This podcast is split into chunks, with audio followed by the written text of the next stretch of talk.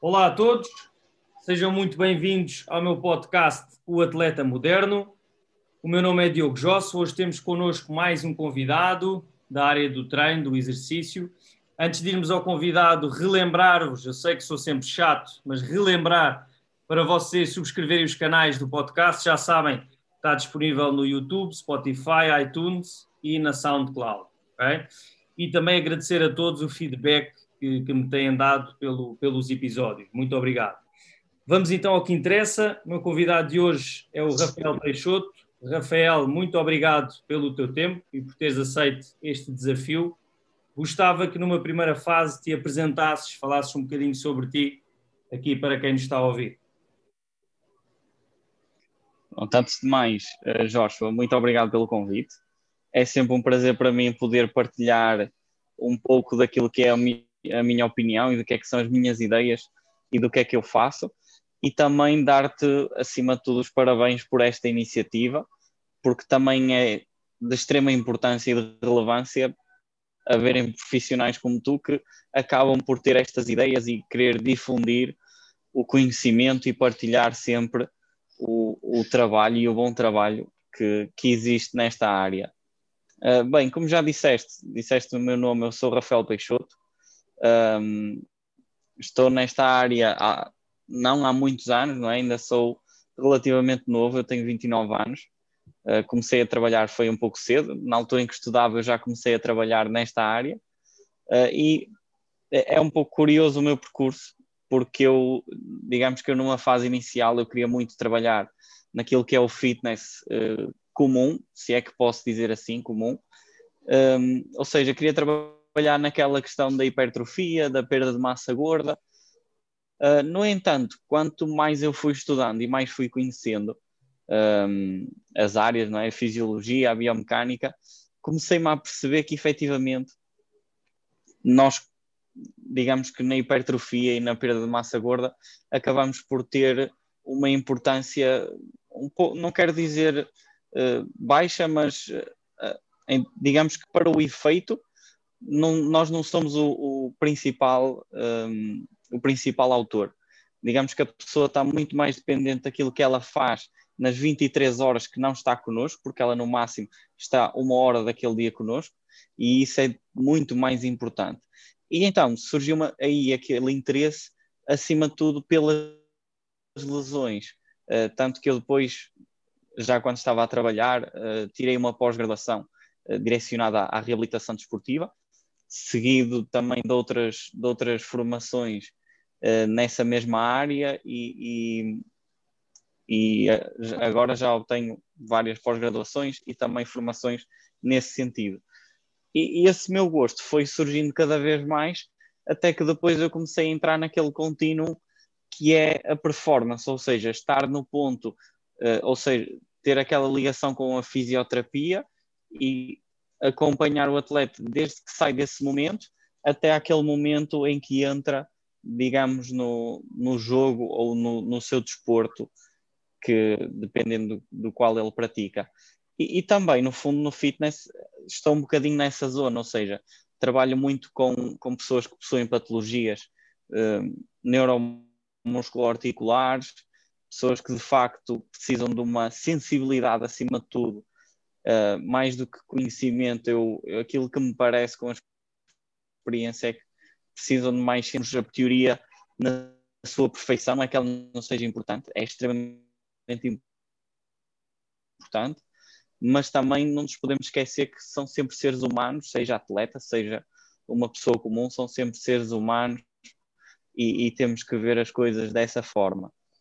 Por isso, este, este trajeto todo acabou por colocar a área do, do exercício, mais direcionado a, a, às lesões. Eu estou numa, numa especialização uh, da BioWiser, que é o Strength and Conditioning Specialist, em que estamos, uh, estamos a nossa equipa do GETFA, que está o Laça, e, e, e e fazemos uma equipa muito forte e no fundo nós queremos partilhar aquilo que é a nossa ideia e a nossa visão sobre o exercício no fitness, assim como na performance.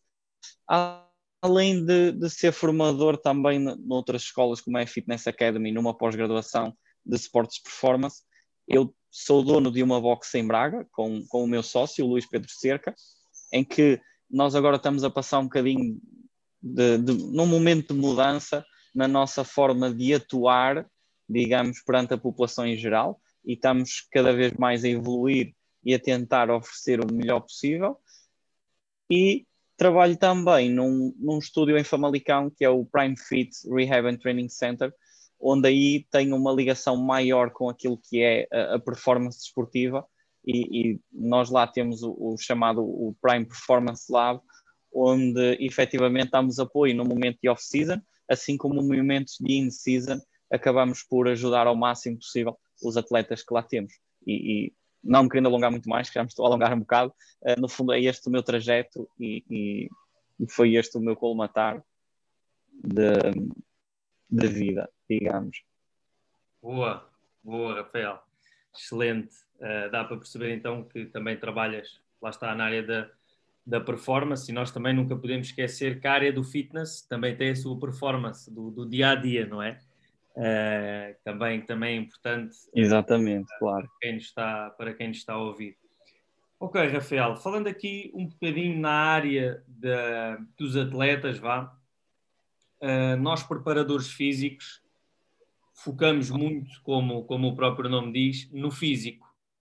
E, e por vezes esquecemos um bocadinho uh, da parte cognitiva, não é? De, se calhar de, de reagirmos a, a, um estímulo que, se calhar, se nós vimos bem, pode ser algo uh, igual, vá ter a mesma importância que a parte física, ou então ainda mais importante, se quisermos uh, dividir em termos de percentagens, por exemplo, um jogo de futebol, um jogo de rugby ou de outra modalidade, a parte cognitiva, se calhar, ser até às vezes a mais importante. Falo isto, eu, eu, sou muito assim na parte, na parte física, e depois comecei a seguir um bocadinho o, o teu trabalho e começou aqui a fazer o clique, ok, isto também faz, faz algum sentido. Gostava que explicasses aqui um bocadinho a tua experiência, como é que tu trabalhas essa parte, vá, não vamos dizer assim isolada, mas de uma maneira mais fácil, esses estímulos cognitivos com os atletas, se é importante, se não, se é importante complementar e como é que uh, se trabalha essa parte.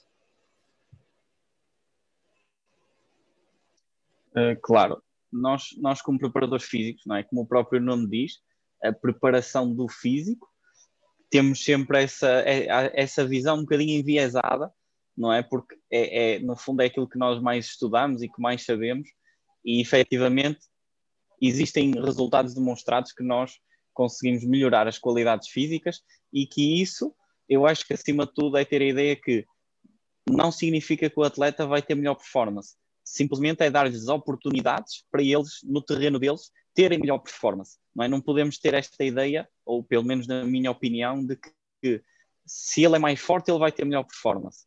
Nós estamos a criar possibilidades, a abrir caminhos àqueles atletas para efetivamente poderem ter melhor performance. E acho que nesse, nesse contexto, lá está, nós devemos ter sempre um olhar global e, e perceber que temos pessoas à frente e que não só o físico é importante, mas também questões psicológicas, uh, questões de saúde, e, e, daí veio essa, essa componente mais cognitiva, ou seja, uh, também trabalhando com alguns atletas num momento de in-season, por vezes o trabalhar o físico até já, já pode, podemos estar a dar demasiado estímulo, não é? Como eles também têm o, o seu trabalho, entre aspas, no, no clube, nós podemos efetivamente tentar trabalhar outras componentes. E, e já vemos que em, em alguns estudos, um atleta que pá, na sua componente cognitiva acaba por ficar mais afetado, a sua performance também pode ficar um pouco uh, impactada por isso mesmo. E, e, então, daí eu acabo por tentar dar sempre algum estímulo dessa forma, até porque eu também trabalho com dois pilotos de rally e, e nesses atletas, pá, é, eu acho que digo a qualquer um que se puderem ter a experiência de trabalhar com uma pessoa dessas, pá, tenham, porque cognitivamente são pessoas excepcionais. São pessoas que resolvem um problema com extrema facilidade, conseguem estar atentos na, naquilo que é chamada a dupla tarefa, conseguem ter dois focos de uma forma incrível e uma capacidade de reação brutal. Eu próprio fico, pá, fico de boca aberta quando eu tento criar um problema a pensar isto agora é que lhes vai criar dificuldade e eles numa questão de segundos já está. Uh, e, e, acho que isso é espetacular. E no fundo, aquilo que, que tento fazer vai um bocadinho também do estudo, que é muitas vezes nós sabemos que o sistema nervoso tem, tem uma, uma componente que é a irritabilidade, e eu tento, no fundo, criar formas de irritar esse sistema nervoso. Ou seja, dependendo também do desporto que é, por exemplo, um atleta de futebol. Agora não temos público nos estádios, nem, no, nem nos, nos, nos outros terrenos em que eles podem jogar sem ser estádio, no clube, mas efetivamente isso são sempre distrações, ou seja, eu tento criar um momento de, em qualquer tarefa em que eu lhe vou colocar sons que o irritem e que se calhar o distraiam para ele se focar cada vez mais na tarefa que está a fazer e que esses estímulos sejam simplesmente ignorados. Uh, e lá está, não sei se isto vai efetivamente resultar numa melhor performance, no entanto, uh, acho que, que, é sempre interessante, se tivermos tempo, trabalhar estas componentes. Outros exemplos, por exemplo, a utilização de cores e de dar uma tarefa dupla. Uh, eu, com os, com os pilotos de ralis, uso muito uma bola que agora não estou a recordar no nome, mas é uma bola que ao choque ela mostra uma cor e então eu atribuo uma tarefa a cada cor para eles terem que tomar uma decisão num curto espaço de tempo. E é aí que eu digo que eles são mesmo incríveis, porque eles num curto espaço de tempo conseguem reagir e, e facilmente se adaptam àquilo e fazem parecer aquilo que para nós é difícil, extremamente fácil. Uh, depois as outras tarefas, como por exemplo a utilização de algumas aplicações um, como é o grid, que é uma tabela com números e eles terem que estar atentos também a cores, ou seja, temos também imensas formas e, e aqui é um bocadinho também abrir o, o leque da nossa, da nossa imaginação. Mas, mas acho que é sempre até importante olharmos para o atleta numa perspectiva também global e tentar que esta agilidade mental ele consiga transportar para aquilo que é o seu desporto. Sem dúvida, Rafael. Falaste, falaste muito bem, ou seja, não, não devemos só uh, ficar na parte física, apesar do, do nome ser preparação física ou preparadores físicos, mas sem dúvida que essa parte, quando comecei a ver um bocadinho esse teu trabalho, por acaso que foi com, com os pilotos, também comecei a questionar, ok, isto também faz sentido uh, nos outros atletas, jogam futebol, jogam rugby, não é? Ou seja, eles também têm de ter essa tal agilidade mental, não é só estar ali a fazer os exercícios no ginásio, sempre com aquela mesma, aqueles movimentos básicos, todos sabemos, ok, depois no terreno, no jogo, Exatamente. Vai ser, não vai ser sempre assim, não vai ser daquela maneira tão simples, vá, não é? E, e como disse um, um, amigo meu, e eu rio-me bastante com esta expressão, o, que foi o Tiago Rocha, uh, que, que quem levanta peso sem pensar é grua. Portanto, Uh, nós no, na sala de musculação temos um vasto leque de possibilidades para trabalhar. Boa, boa, boa frase essa, boa frase, ficou, ficou, sim senhora, boa frase. Ok, Rafael, agora também um, tocando um bocadinho este, este tema, vá, pode tanto estar na área do, do fitness, vá, a população geral, como na área dos atletas, porque também sinto que há alguns atletas que, que gostam de sentir, sentir isto. Uh, falámos aqui um bocadinho de, das dores musculares no pós-treino. Acho que ainda existe muito esta sensação de, ou esta devida importância de, ok, eu no dia a seguir ou dois dias a seguir tenho imensas dores, pá, quase nem consigo andar, o treino foi mesmo bom. Uh, isto é bom? É mau? Qual é que é a tua opinião? Claro, é, é também esse o objetivo deste episódio. Uh, aqui, vem aquela típica resposta que é o depende. Uh, eu, quando dou formação, os, os alunos acabam por ouvir isto imensas vezes, porque depende. Uh, acho que nós temos muita ideia de, no exercício, categorizar tudo como bom ou mau, e eu acho que nós devemos começar a categorizar como mais apropriado ou menos apropriado. Será que isto é mais apropriado para aquela pessoa e se calhar menos apropriado para outra? uh, por isso acho que a ideia do bom ou mau categorizar assim uh, é um bocado, uh, digamos, irrisório. Claro. porque, por exemplo, aquilo que vemos direcionado à hipertrofia, ao ganho de massa muscular, é que numa fase inicial, aquele aumento de volume está muito relacionado com o dano muscular, ou seja, pode haver ou não dor, essa tal dor muscular tardia após o treino. E, e aquilo que veem é que efetivamente esse ganho de massa muscular só começa a ocorrer passado algumas semanas quando esse dano, essa inflamação que está a existir no músculo é reduzida. E aí é que nós temos a hipertrofia real. Portanto, termos dores após um treino poderá ser normal, desde que não sejam aquelas dores de, como tu disseste e bem, de não consigo andar. Acho que não é esse o objetivo que nós, que nós temos, de, de provocar uma dor tal que no dia a seguir é completamente difícil descer as escadas. E também acho que se pensarmos que, imagina que vamos fazer uma cirurgia aos dentes ou uma cirurgia no, no corpo qualquer, de certeza que não íamos querer um cirurgião ou um dentista que nos fosse fazer cirurgia que tivesse cheio de dores musculares, porque efetivamente vai, vai afetar a, a performance laboral deles. E, e, e, é isso que nós, de certa forma, não queremos que, que aconteça. Portanto, acho que ter algum desconforto, aquele do género mexer e tipo, ah, está aqui um ligeiro desconforto, pode ser normal.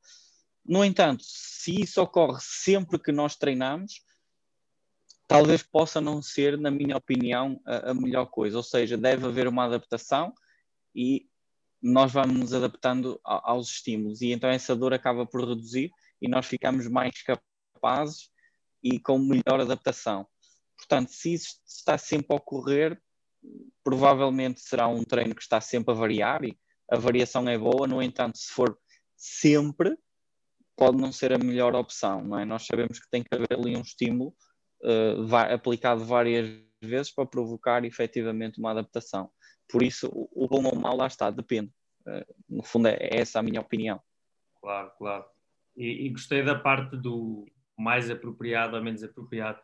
A realidade é essa, nós tendemos muito a dizer, ah, é bom ou mau, mas acho que também parte de nós, não é?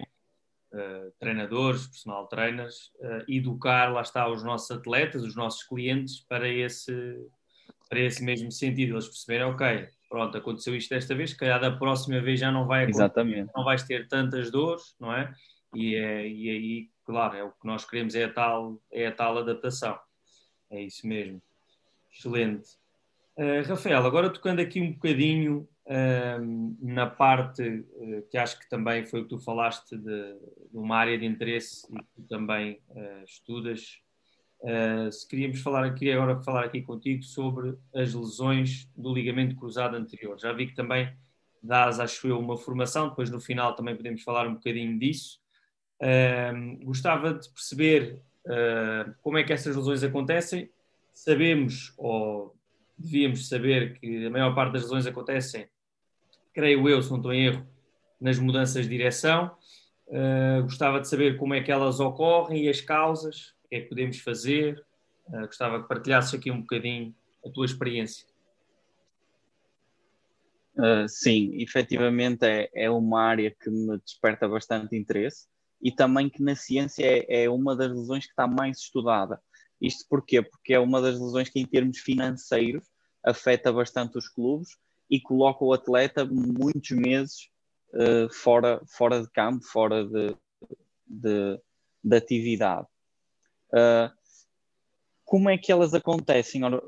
como disseste bem, é um desporto com muitas mudanças de direção, efetivamente tem maior risco de, desta, deste tipo de lesão e muitas vezes acontece com uma manobra em que o atleta vai mudar de direção com o joelho esticado e que ataca ao chão o chamado heel strike, em que ele ataca com o calcanhar. Ou seja, acaba por haver ali, haver ali uma rotação do fémur numa direção e uma rotação da tíbia no outro, juntamente com uma ligeira flexão do joelho. E isso será, digamos, um dos mecanismos pelo qual ocorre.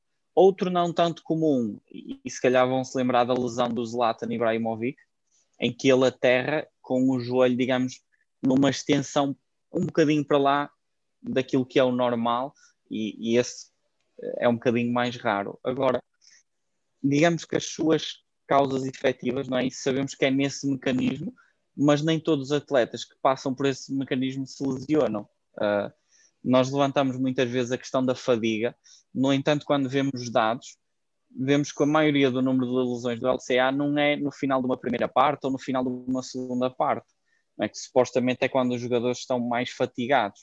Sim. E não é isso que acontece, ou seja, essa questão da fadiga uh, ainda não está bem uh, explicada ou bem compreendida na, da nossa parte e, e necessita um pouco de maior estudo.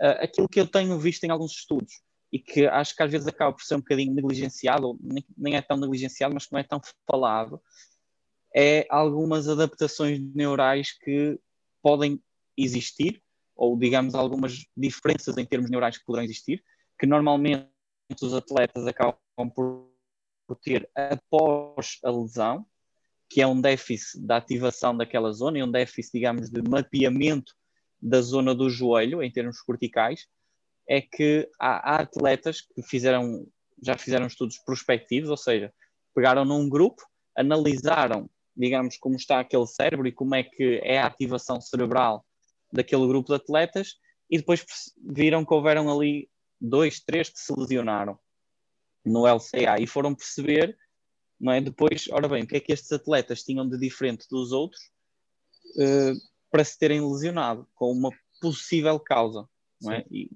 e, também temos de ter em mente que a lesão é multifatorial, nunca vamos ter, aí ah, tem um joelho valgo, vai ter lesão do LCA. Sabemos que isso não é assim.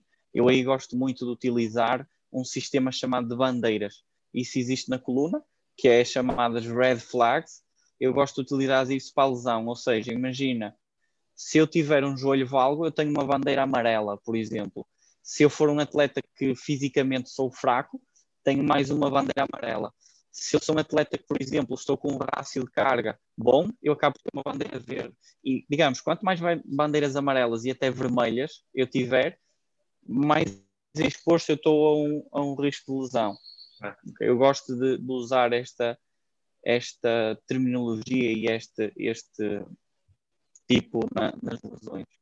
Uh, mas como eu estava a dizer, aquilo que vemos é que em termos neurais parece haver ali uma, uma fraca comunicação, vamos dizer assim, para tornar simples, entre o nosso cerebelo, que está muito relacionado com aquilo que é o movimento, Sim. e a nossa parte somatosensorial, a nossa parte sensorial do cérebro, ou seja, e como o próprio nome diz, existe ali algo em termos sensoriais que não tem muita ligação com o movimento.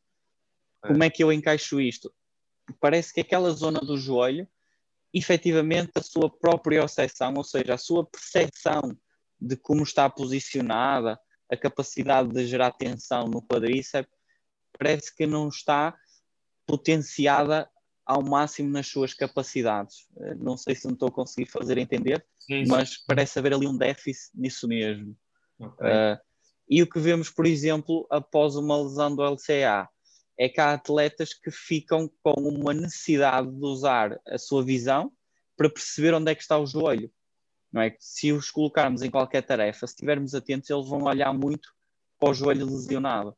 Claro. E isso é uma das adaptações. É? Nós, seres humanos, somos seres extremamente visuais e então a primeira coisa que vamos usar para perceber como é que está tudo é a visão.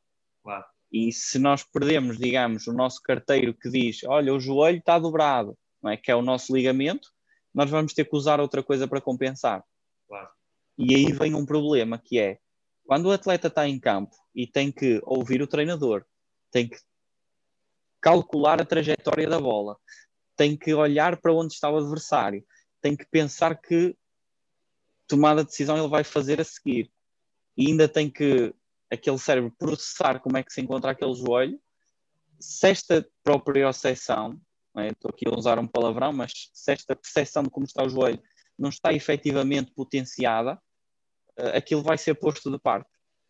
Claro. E então aí sim o atleta está com maior risco de lesão. Portanto, mesmo no processo de, digamos, numa prevenção ou numa redução do risco de lesão, Sim. acho que efetivamente há coisas que nós podemos trabalhar e aí também entra o tal treino cognitivo.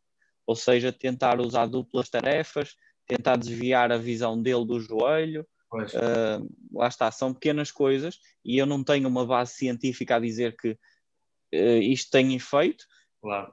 Pá, é o meu raciocínio e eu sei que vale o que vale, no entanto, eu, eu vou utilizando isto na minha prática. Ok, boa, boa, Rafael, muito, muito interessante. Por acaso, não tinha noção, não é, não é, não é de todo uma, uma lesão que, que, estudo muito ou que tenho lido, nem sabia que era das mais estudadas cientificamente, mas eh, tópicos muito interessantes sobre, sobre esta área. O, obrigado, obrigado pela, pela tua partilha. Rafael, uh, aquela pergunta mágica que fazemos sempre aqui aos nossos convidados um, o que é que é para ti um atleta moderno? Uh, digamos que, Jorge, é uma pergunta um pouco uh, ingrata no fundo. Uh, eu querer categorizar efetivamente o que é que é um atleta, não é? acho que a primeira coisa, ainda para mais o moderno, a primeira coisa é se o atleta achar que está a fazer um sacrifício, então não, não deve ser atleta, aquilo deve ser um gosto que ele tem, assim como nós temos um gosto pela nossa profissão e queremos sempre fazer melhor, e quem corre por gosto não cansa, acho que o atleta tem que ter gosto, acima de tudo, pelo aquilo que faz, e acredito que estes, este atleta moderno terá efetivamente o, o gosto por aquilo que faz. Uh, e digamos que nesta evolução toda que tem sido do físico, não é? Nós, há uns anos, os ginásios eram quase proibidos em algumas modalidades, mas isto tem, tem mudado muito, felizmente. Sim. Uh, e acho que o atleta moderno é aquele que se preocupa cada vez mais, está não só com a sua alimentação, ser interessado e até saber um pouco uh, e querer perceber o que é que está a fazer, não é? Ele, quando vem trabalhar connosco, ou está num clube, ele entra mais que processo é esse, qual é o caminho final e qual é o objetivo e como é que vamos lá chegar. E também acho que faz parte uh, da nossa profissão saber integrá-los no processo e, e lá está, tratá-los como um ser humano, porque eles efetivamente são, são seres humanos.